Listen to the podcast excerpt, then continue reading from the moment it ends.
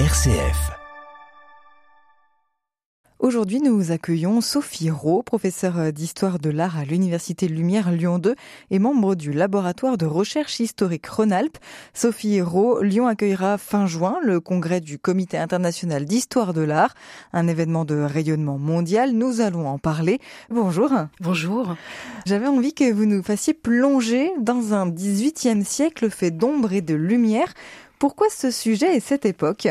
Eh bien, parce que nous avons identifié un tournant dans la pensée sur la lumière et sur l'ombre au milieu du XVIIIe siècle, qui s'inscrit dans une série de développements tant sur le plan scientifique, technique, philosophique et littéraire, et qui convergent vers une nouvelle manière d'appréhender la lumière. C'est la naissance de l'éclairage public dans les grandes villes d'Europe qui permet d'apprivoiser la nuit et de voir l'émergence d'une vie nocturne dans les villes.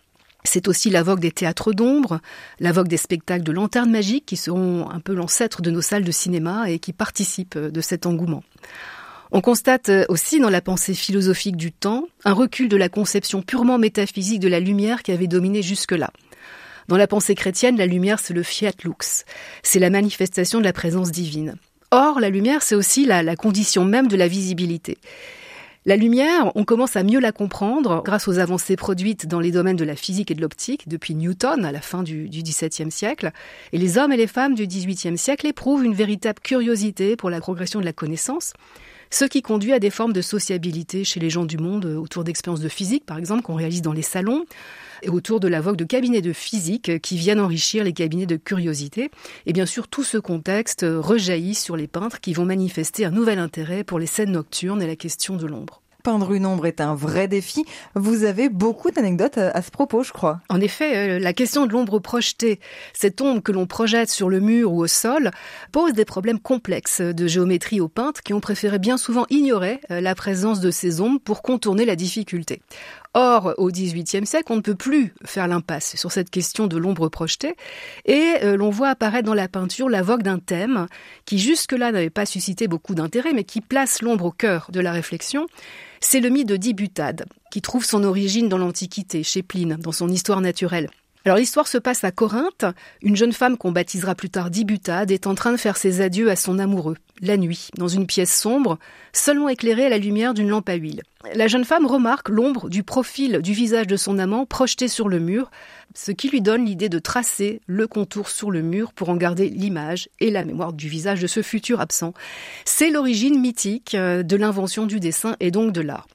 Alors nous nous intéressons à la façon dont les peintres se sont confrontés à la difficulté de l'ombre projetée sur ce thème de dibutade, en modélisant en 3D l'espace de leur tableau, en modélisant les personnages et en utilisant des algorithmes de simulation d'éclairage pour tester l'écart entre la réalité physique de la projection de l'ombre et les manipulations que les artistes vont faire subir à l'ombre à des fins expressives, tout cela pour fournir des nouvelles clés d'interprétation de leur peinture. On a un peu du mal à, se représenter à quel point la question de, de l'ombre et de la lumière mène au XVIIIe siècle à un foisonnement d'idées et d'inventions euh, techniques chez les peintres. Aujourd'hui, tout bon shooting photo repose sur un dispositif d'éclairage. Quel type d'invention les peintres de l'époque ont inventé pour magnifier la lumière sur le corps de leur modèle vivant alors qu'eux n'avaient pas tous les dispositifs d'éclairage et tous les spots qu'on a nous aujourd'hui? Ah mais c'était pas si loin euh, que ça, parce qu'on voit se mettre en place une réflexion très poussée sur l'éclairage dans les lieux d'apprentissage et d'exercice des artistes, les académies d'art, les ateliers. Et on voit apparaître des dispositifs d'éclairage assez sophistiqués, avec déjà des systèmes de réflecteurs, de réverbères, proches justement des techniques d'éclairagistes actuelles dans le monde du cinéma et de la scène. Le but de ces développements techniques, c'est de permettre de travailler à la lumière artificielle. Ça, c'est un nouvel enjeu qui est de plus en plus recommandé aux artistes. Parce que dessiner ou peindre à la lumière naturelle vous expose à des variations constantes, justement, dans l'observation des jeux d'ombre et de lumière. Donc, en fonction de la météo des heures du jour, il y a une variabilité des effets d'ombre et de lumière, et c'est la raison qui pousse donc à travailler à la lumière artificielle et à trouver donc de nouveaux dispositifs techniques. Le congrès du, du Comité international d'histoire de l'art que vous co-organisez, c'est en juin prochain. Le fil rouge c'est la matière. Représenter la lumière sur un tableau demande une utilisation bien spéciale de la matière Absolument, parce que la lumière euh, est on plus immatérielle, donc il va falloir matérialiser euh, les effets de lumière, et pour cela donc les artistes recourent à des techniques qui pour certaines sont connues depuis la Renaissance. Léonard de Vinci dans son traité en parlait euh, abondamment, mais il y a un renouvellement de ces techniques. Et généralement, on va opposer des glacis, qui sont des matières extrêmement fluides et translucides pour les ombres, à des matières beaucoup plus épaisses et opaques pour représenter la lumière, ce qu'on appelle des empattements en recourant à des pigments euh, de blanc, de jaune soufré et parfois poudre d'or ou même feuilles d'or encore, qui vont créer des effets de réflectance et de luminance invisibles puisqu'ils sont recouverts par euh, la couche picturale mais sous-jacents et qui donnent des effets euh, très sophistiqués. Cette matière, elle a une grande importance aujourd'hui dans l'art? Ah mais c'est fondamental parce que c'est justement le cœur de l'art. On travaille toujours avec des matières, des matériaux, donc la matière et la matérialité, c'est absolument essentiel, c'est au cœur de toute production artistique, même ce qui se dit aujourd'hui euh, euh, de l'ordre de la, création conceptuelle, il y a quand même toujours des dispositifs matériels euh, qui sont au cœur de la création. Donc oui, la matière, la matérialité, c'est au cœur de toute forme d'expression artistique depuis la nuit des temps. Le congrès du Comité international d'histoire de l'art est le rendez-vous mondial de toute une communauté, mais c'est aussi un événement qui va faire bouger et rayonner la ville de Lyon. Comment se présente-t-il alors c'est un congrès qui existe depuis 1873, qui effectivement n'a lieu que tous les quatre ans, ce sont nos Jeux olympiques, et ce sera la troisième fois en France depuis le début de l'existence de ce congrès. Donc on est très heureux et très fiers d'accueillir ce congrès à Lyon qui va donc faire rayonner évidemment la ville, son patrimoine, ses institutions muséales. Nous attendons 2000 participants.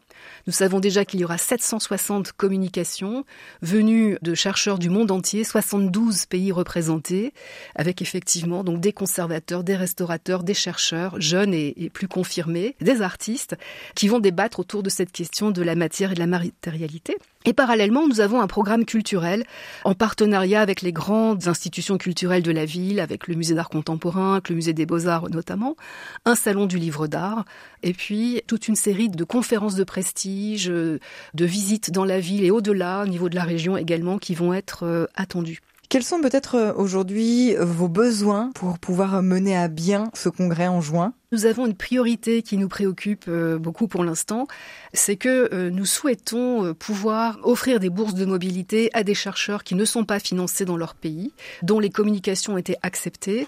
Nous en avons quelques-unes grâce à des fondations qui nous soutiennent et pour l'instant ça n'est pas suffisant.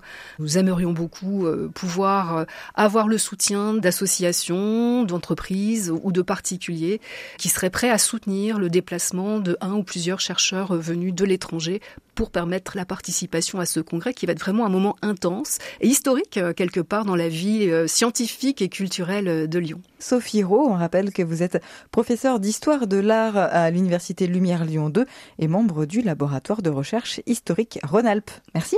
Merci à vous.